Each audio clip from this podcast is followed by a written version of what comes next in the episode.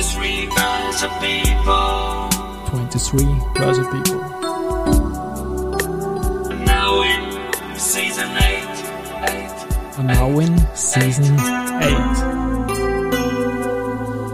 Presented by Rosinger Group. Presented by Rosinger Group.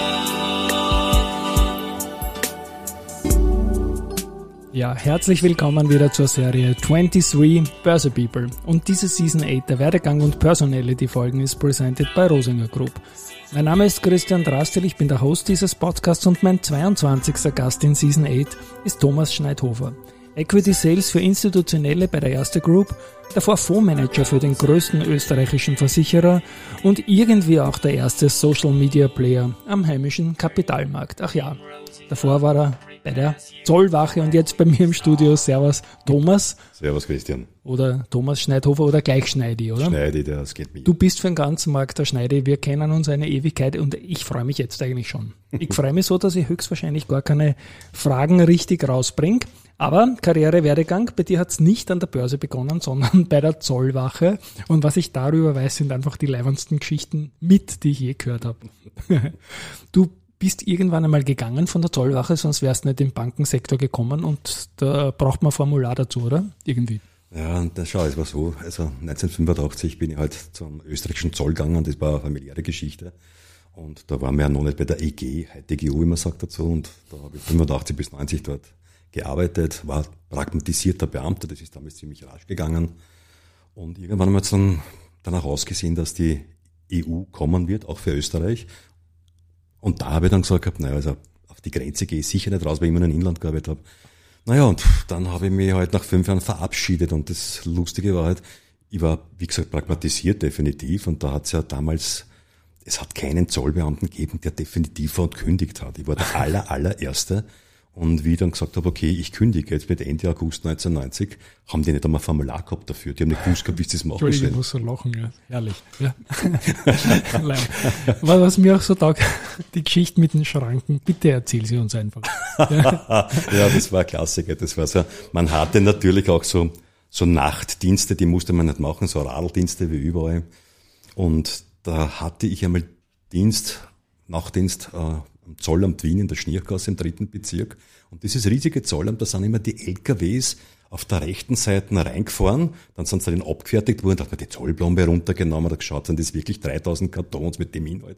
Und dann sind sie draußen wieder rausgefahren. Nicht? Und ich bin gesessen damals bei der Ausfahrt und da war so ein weiß-gelber Schranken, so Aluminium. Und während es so fad war im Kopf, haben wir einfach gesagt wir machen ein Spiel. Und zwar, wenn ein LKW kommt, dann drucken wir auf den Schranken, dass er runtergeht und wer möglichst knapp hinter der LKW-Plane runterfährt, der hat gewonnen.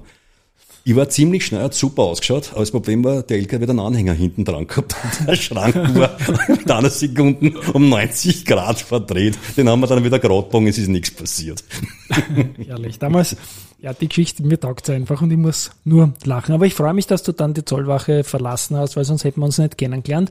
Wir haben uns kennengelernt Anfang der 90er Jahre bei der Erste Bank damals, Erste Sparkasse war das noch.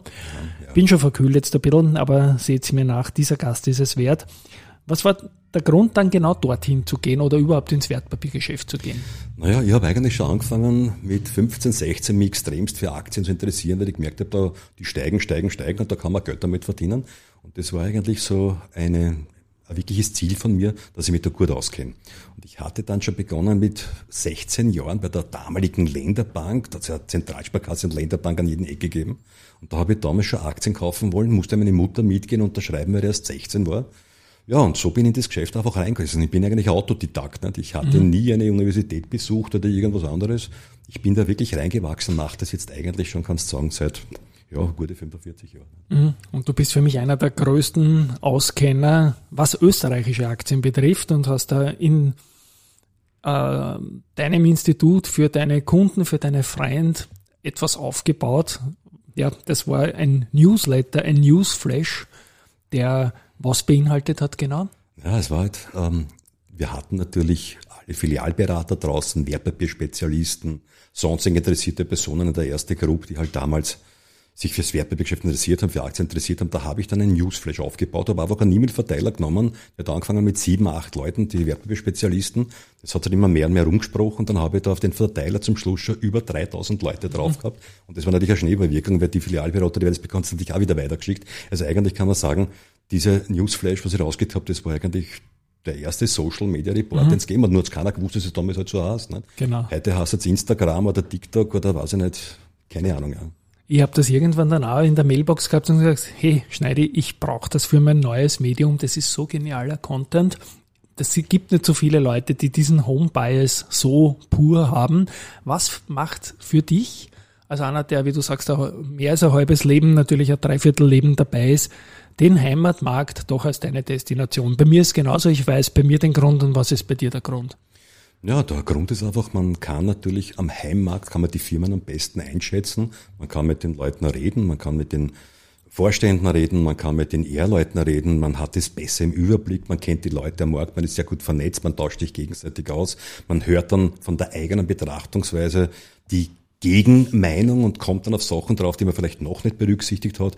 Das ist halt, der heimische Markt ist für mich das Um und Auf und ich liebe einfach die österreichische Börsenwelt, die ist einfach super. Und wir haben ja Weltkonzerne, Wienerberger, RHI, international Konzerne wie die erste Gruppe die VG. Das ist ja, es ist ja spannend bis ins Letzte. Du hast ja jede Sekunde etwas anderes, was sich bewegt an News, an die reinkommen, wo du halt wieder kombinieren musst. Und das ist das, was mir so Freude macht. Wenn du früh aufstehst, jeden Tag was anderes erleben. Und du hast ein unglaubliches Gefühl immer für die Aktien auch gehabt. Ich kann mich erinnern, medial wieder so eine kleine Anekdote habe ich irgendwann einmal, glaube ich, 100 Leute gefragt, um je fünf Aktientipps fürs nächste Jahr Buy and Hold, also alles andere als Magic. Und habe da gesagt, okay, wir machen die fünf Tipps, rechnen Durchschnittsperformance aus und der Sieger kriegt seine Performance oder ihre Performance in Kisten Zipferbier. Und dann hat Zipfer gesagt, was kann das kosten? Und ich gesagt, ja, so 30 vielleicht, so im Schnitt, ja. Und gewonnen hat ein Herr Thomas Schneidhofer, den wir auch Schneidi nennen. Mit wie viel? Ich weiß noch, du warst das besser, glaube ich. Es, es war damals ein außergewöhnlich gutes Jahr und das, ich hatte eine Jahresperformance fünf Titel gekauft am 1.1. gehalten bis 31. Dezember, alle gleich gewichtet mit je 20 Prozent, also fünf Titel. Und ich hatte damals 143 Prozent Performance gemacht, war damit weit vor dem Feld, also es hat keiner dreistellige Performance erreicht. Und das war halt nur möglich, weil ich damals wirkliche Wachstumstitel genommen hatte, wie ein Cybertron, die heute keiner mehr kennt. Die sind Kurs gegangen eine BWIN unter anderem, die, die natürlich, BD, genau. die ist aufgegangen in der heutigen NT, also ja. die 888 Holding, die GVC, also die gibt es heute noch, ist ein mega Milliardenunternehmen inzwischen überall auf der Welt tätig. Ja, ja. ich kann mich noch erinnern, ich habe urschlecht geschlafen. Mir gesagt, wie sage ich das denen jetzt, dass die 143 Kisten Bier und ich habe auch noch in Erinnerung, da sind wir irgendwo nach Schwächert gefahren, glaube ich, zu irgendeiner Brauerei und haben einmal ein Foto gemacht mit so 20, 30 Kisten und da bist dann raufklettert und so, hoffentlich fliegt er jetzt nicht um. Das war irgendwann am Vormittag. Getrunken haben wir damals nichts während der Dienstzeit. Ähm, aber wie ist das dann weitergegangen mit den restlichen 120 Kisten? Ich glaube, ihr habt ja irgendein Modell gefunden, dass ja. die delivered wurden, oder? Ja, genau. Also die 143 Kisten Bier zu liefern und wo, wo hätte ich sie zwischenpacken sollen? Ich habe gesagt, es gibt in Gerersdorf draußen von der Braunion ein Auslieferungslager und dann habe ich so einen, einen, Gutschein bekommen und da habe ich dann nicht immer abschreiben dürfen im Laufe der Jahre. Da bin ich immer hingefahren, habe mir zwei, drei Kisten geholt, habe natürlich auch welche verschenkt. Ja, mit der Zeit waren halt dann die 143 Kisten irgendwann mal aufgebraucht. Ja. Ich sage rückwirkend Danke an die schöne Erinnerung, für die schöne Erinnerung an dich und auch an Zipfer letztendlich, dass die das quasi gesettelt haben. Das ist ja. sicherlich im, im Settlement nicht so leicht gewesen im Backoffice, diese Geschichte. Aber, aber einfach halt lustig. Und vorige Woche war der Matthias Müller zu Gast, auch ein alter Freund von uns, ein Wirt im Brunnen am Gebirge. Da haben wir auch mit Aktienhändler, Freunden ja. äh, am Bierpreis irgendwie gehabt. Ne? Da, ja, ich ich, hab, ich denke auch gerade nach, wie das war, aber das haben wir mit Matthias nämlich nicht besprochen, aber ich werde die Folge mit ihm verlinken, die war nämlich auch leibend. Ich glaube, irgendwie, wenn Langkeiner ein Seidel gekauft hat, ist das Seidel billiger geworden. Ja. Wenn lang keiner Krügel kauft, hat das Krügel, aber alle haben einen Durst gehabt und irgendeiner hat immer die Nerven verloren und hat den Preis hochtrieben, Richtig, dass es dann keiner leisten hat können. Zum Schluss hat dann das Seitel 5 Euro, also 15 genau, Schilling kostet genau. und das Krügel hat dann 3 Schilling kostet. Ja, kann mich noch erinnern. Das war ein leibendes System. Sowas, sowas hat man immer taugt, aber wir sind da jetzt irgendwo in den 90 in den frühen Nullern mit der Biergeschichte über die Aktien, die du genannt hast, kann man es ganz klar zuordnen. Das muss Anfang der Nullerjahre gewesen sein ein paar Erinnerungen an diesen Jahrhundertboom in den Nullerjahren, als wir im ATX von 1000 auf 5000 gegangen sind. Ja, ja. Bitte. Naja, es war damals dieser sogenannte TMT-Hype, Telekom, Media, Tech, mhm. 2000 bis 2003, bis dann die große Blase geplatzt war. Und damals hat man ja alles, wo .com hinten drauf stand, hat man im Bauschenbogen gekauft und da waren wirklich amerikanische, britische Fondsmanager, die gesagt, alles, wo Tech draufsteht, muss ich haben. Mhm. Da gab es eine österreichische Firma, das war die sogenannte Austria Email, gibt es eh nach wie vor. Und die hat E-Mail hinten drin gehabt, also E-Mail. Und dieses E-Mail, da hat sich einer, ich habe Fondsmanager gesagt, er will einfach von dem immer einen gewissen Gegenwert so und so viel Stück kaufen. Das war ein Titel komplett illiquide, das ist in der Woche, glaube ich, 22 Stück umgegangen und der hat dann gekauft 4000 Stück bestens, einfach weil er glaubt, das ist ein Tech-Wert. Wie er dann draufgekommen ist, zwei Tage später ist kein Tech-Wert, hat er dann checkt, dass das Klomuscheln waren, die was er da gekauft hat. In Wirklichkeit von der Austria Mail, ja. Hat man dann in der Pandemie braucht irgendwie oder so, ja, aber ja, ja, da gibt da gibt's schon herrliche Anekdoten am, am Wiener Markt. Lehman. Mhm. Das hat uns schon ordentlich in die Goschen gehabt, oder? Na, das kann man laut sagen. Also Lehman, das war, ist jetzt genau, glaube ich, 15 Jahre. Ja, so 15 Jahre ist das jetzt. Ja. Ja, ja, genau, 2007 war das. 2007, 2009, 2008, 2008 war es. Genau. Ja. Naja, das hat die Welt damals wirklich zum Wanken gebracht, weil damals ein sogenannter Wasserfalleffekt eingetreten ist. Da hat ja jede Bank hat bei der anderen Bank Guthaben, sozusagen Forderungen und man wusste dann plötzlich nicht mehr, wie einer nach dem anderen in Konkurs ging, wer jetzt doch ein Geld hatte, der Geldmarkt war ausgetrocknet, das, die Aktien haben überhaupt keine Abnehmer gefunden. Das war das erste Mal in meinem, in meinem Leben als Aktienhändler, dass ich gesehen habe, es hat plötzlich keine Käufer mehr gegeben im Markt. Mhm. Auf einmal war der Markt ausgetrocknet, der war 5%, 7% tiefer und da ist eine erste Gruppe gestanden im Beat, also Kaufgebot, bei 1 Euro. Da mhm. ist, und der letzte Kurs war aber 7 oder 8 Euro. Das war Wahnsinn damals. Also ja. Man hat es dann mit, mit weltweiter Regulierung geschafft, dass man die Sachen in den Griff bekommen hat. Und das ist heute noch natürlich extrem schwierig, weil heute muss dann eine Bank schon so viel Regulatorik erfüllen. Das ist unglaublich. Das eigentliche Geschäft ist da schon sehr, sehr wenig Zeit. Ja. Und nicht die Leute, die miteinander gehandelt haben, aber die Banken drüber, die haben sich einfach nicht mehr vertraut zu der Zeit, so weil sie auch nicht mehr durften. Ne? Das war vollkommen unklar, ob es das vis-à-vis morgen noch geben wird, wenn es da innerhalb einer Woche die Big Names rausgeschossen hat. Und ich kann mich erinnern, der Economist hat das Cover des Jahres gemacht. Oh fuck, Rufzeichen, sonst nichts. Ja. Auf einen auf ein Partezettel quasi, oh fuck. Ja. Du warst ja dann lange Jahre Asset Manager für große Versicherungen. Ich habe es anmoderiert. Welche große Versicherung und was genau war das? Na, es war so, die, die Vienna Insurance Group ist ja der größte Versicherer ja. derzeit in Österreich und man muss es so vorstellen, die Vienna Insurance Group ist so wie die erste Group, das ist die Holding. Das muss man so betrachten, wenn das die Sonne wäre in einem Planetensystem, der Fixstern. Mhm. Und rundherum kreisen die Planeten und jeder Planet stellt jetzt sozusagen einen einen Trabanten da. Also in dem Fall zum Beispiel der Trabant heißt jetzt da von der Wiener Insurance Groups Holding, die Sonne, dann hast du die Österreich-Tochter, dann gibt's eben die Kroaten-Tochter und diese Tochter und jene Tochter. Die Österreich-Tochter, die hat, in, hat drei, gibt's drei Österreich-Töchter, das ist die Wiener Städtische als größte Österreich-Tochter, dann die Donauversicherung, die S-Versicherung. Und für all diese drei Österreich-Töchter habe ich mir dann einen zweiten Kollegen, dem Christian Buchmeier, lasse ich lieb grüßen hier, habe ich Schließ eben das Aktienmanagement gemacht für die drei Companies und das habe ich halt die letzten 15 Jahre gemacht bis Mai 2020. Genau. Mhm, und dann zurück in die erste, glaube ich. Ne? Ja, dann bin ich in die erste zurück. Und die Seiten gewechselt. Ja, als Fondsmanager kauft man halt, dann ruft bei einem Broker an und sagt, du pass auf, ich brauche das und das, kannst du mir das besorgen. Nicht? Und der Broker auf der Gegenüberseite, ist in dem Fall erste Gruppe, da sitze ich jetzt und die waren natürlich ziemlich happy, dass wir bekommen haben, weil natürlich ich kenne den österreichischen Markt in der Westentasche, ich kenne die ganzen handelnden Personen, die Akteure im österreichischen Markt, also das ist natürlich eine optimale Situation gewesen. Außerdem muss auch der Schmäh rennen. Es wird wieder Zeit für eine Anekdote, Stichwort irgendeine Schulung und irgendein Lautsprecher. Ja, mein Gott, das ist lang her. Es hatte in den 90er Jahren ja noch wirklich eine, eine Parkettbörse gegeben, und zwar das war in der Wiener Börse, Schottnering. Heute ist die Wiener Börse ein, ein schönes Gebäude, wo halt nur mit Büros drin sind, aber da hat es unten am Parkett, also dem Börsesaal, hat es gegeben die Sensale, die hatten irgendwelche Angestellten und dann haben die Sensale von der, von der damaligen Kreditanstalt und von der Erste Bank und wie sie alle Kassen haben, die Makler, die haben da unten eben Börsegeschäft betrieben. Dort haben die Orders reingeschrieben von jedem, der was kaufen, verkaufen wollte. Da hat man zum Beispiel gesagt, okay, CA Vorzug, CA Stamm, der eine kauft 3000 bestens, der andere kauft, verkauft 2000 bestens und so weiter und das Orderbuch hat sich gefüllt. Und da gab es einmal eine Sondersituation, in der Wiener Börse in der, in der Wallner Straße mhm. hat man ein Trainingscenter gehabt für angehende Börsehändler und dass die natürlich nicht mit Echtgeld spekulieren können, hat man einfach ein Trainingssystem gehabt. Das war abgeschottet vom Live-System, wo wirklich echt gehandelt wurde.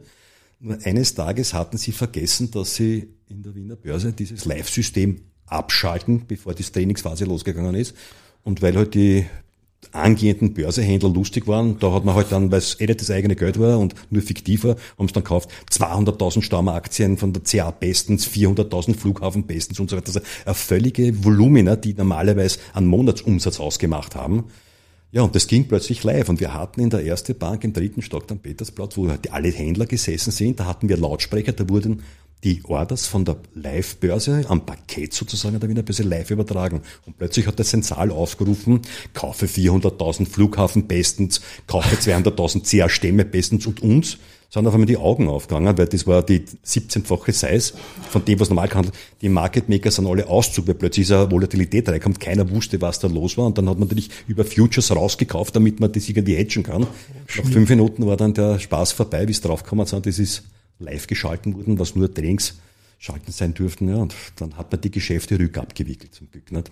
Das ist da damals gegangen, verbraucht. auch die Future-Käufe ja. von euch. Ja, die, die Future-Käufe in der ersten Minute nicht, aber... Weil du hast ja ähm, vielleicht gerade im Future einen internationalen du hast ja Kontrahenten. wiederum ne? gegengecatcht. Nicht? Also, genau. Aber ja. die Aktiengeschäfte wurden alle umgedreht von diesen zehn Minuten. Ja.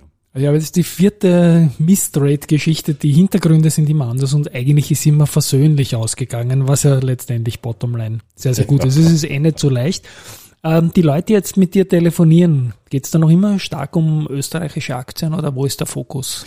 Also der Fokus ist natürlich hauptsächlich auf österreichischen Aktien, Schön. wobei wir natürlich auch Sie-Aktien machen. Also wir haben ja auch Länder wie Polen, also Warschau, Prag, Budapest, Rumänien, also Bukarest. Also wir arbeiten an allen Aktien von diesen Ländern, die unser Markt sind, aber vorwiegend natürlich Österreich. Da bin ich einfach ein Spezialist, der sich auf nichts anderes konzentriert hat die letzten sagen wir mal, die letzten ja, 40 Jahre.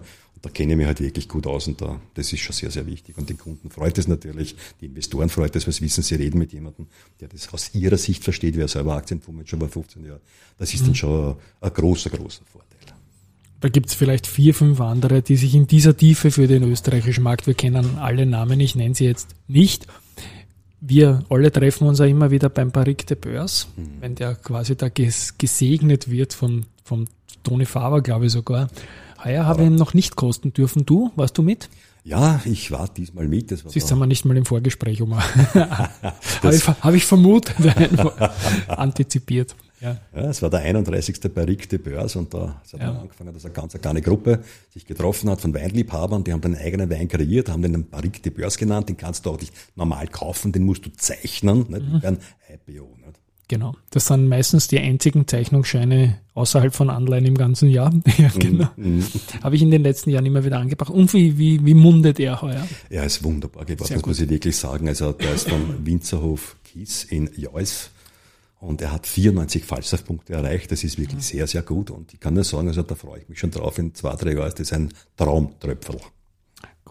Karriere, Werdegang, Podcast. Wir haben über dich gesprochen, viele Anekdoten, ein Österreich-Experte wie er im Bilderbuch steht und wie er leibt und lebt, schneidet die Abschlussfrage. Hast du irgendeinen Tipp für junge Leute, die jetzt in den Markt einsteigen wollen? Nicht als Investoren, sondern auf Jobsuche. Jeder ist Hiring, findet aber nicht wirklich leid. Was ist da dein Eindruck? Wie jung, wie divers ist das Team in, und, oder sind die Leute, mit denen du zu tun hast, auch auf institutioneller Seite? Früher war das auch schon sehr divers, waren viele Frauen dabei, die einen guten Job gemacht haben. Ja, absolut, absolut. Frauen haben ja auch ein, ein tolles Händchen, was betrifft. Und die Besseres. ja, kann man manchmal sagen. Das ist ja. meine Meinung. Also ja. ich würde auf jeden Fall jedem jungen Menschen, der sich für Aktien interessiert, sagen, lerne die Firmen kennen, schau, was sie machen, was sie erzeugen, in welchen Märkten, in welchen Ländern sie unterwegs sind, Schau es dir an, ob das Produkt, das Produkt einzigartig ist, ob es wirklich auf dem Weltmarkt mit hohen Margen gehandelt, verkauft werden kann. Lerne die Firmen kennen und erst dann, wenn du das Konzept verstanden hast, mhm. dann kannst du dich auch ranwagen, dass du diese Aktie kaufst, weil dann weißt du auch, was du hier gekauft hast. Und das ist ein schönes Schlusswort und ich spiele meinen Abspann. Eine Highlight-Folge, sorry für meine Stimme, ich habe heute, glaube ich, schon durchgeredet irgendwie. An euch da draußen, danke fürs Zuhören. Der österreichische Markt ist es wert, dass man näher hinschaut, da Schneide und ich tun das ein Leben lang und das war nicht schlecht für uns, glaube ich. Für mich auf jeden Fall nicht. Tschüss einmal von meiner Seite. Ja, und natürlich auch von mir. Gut Glück. Schau, jetzt lassen wir den Schranken runter, oder? Jetzt lassen wir den Schranken runter. Ciao und Baba.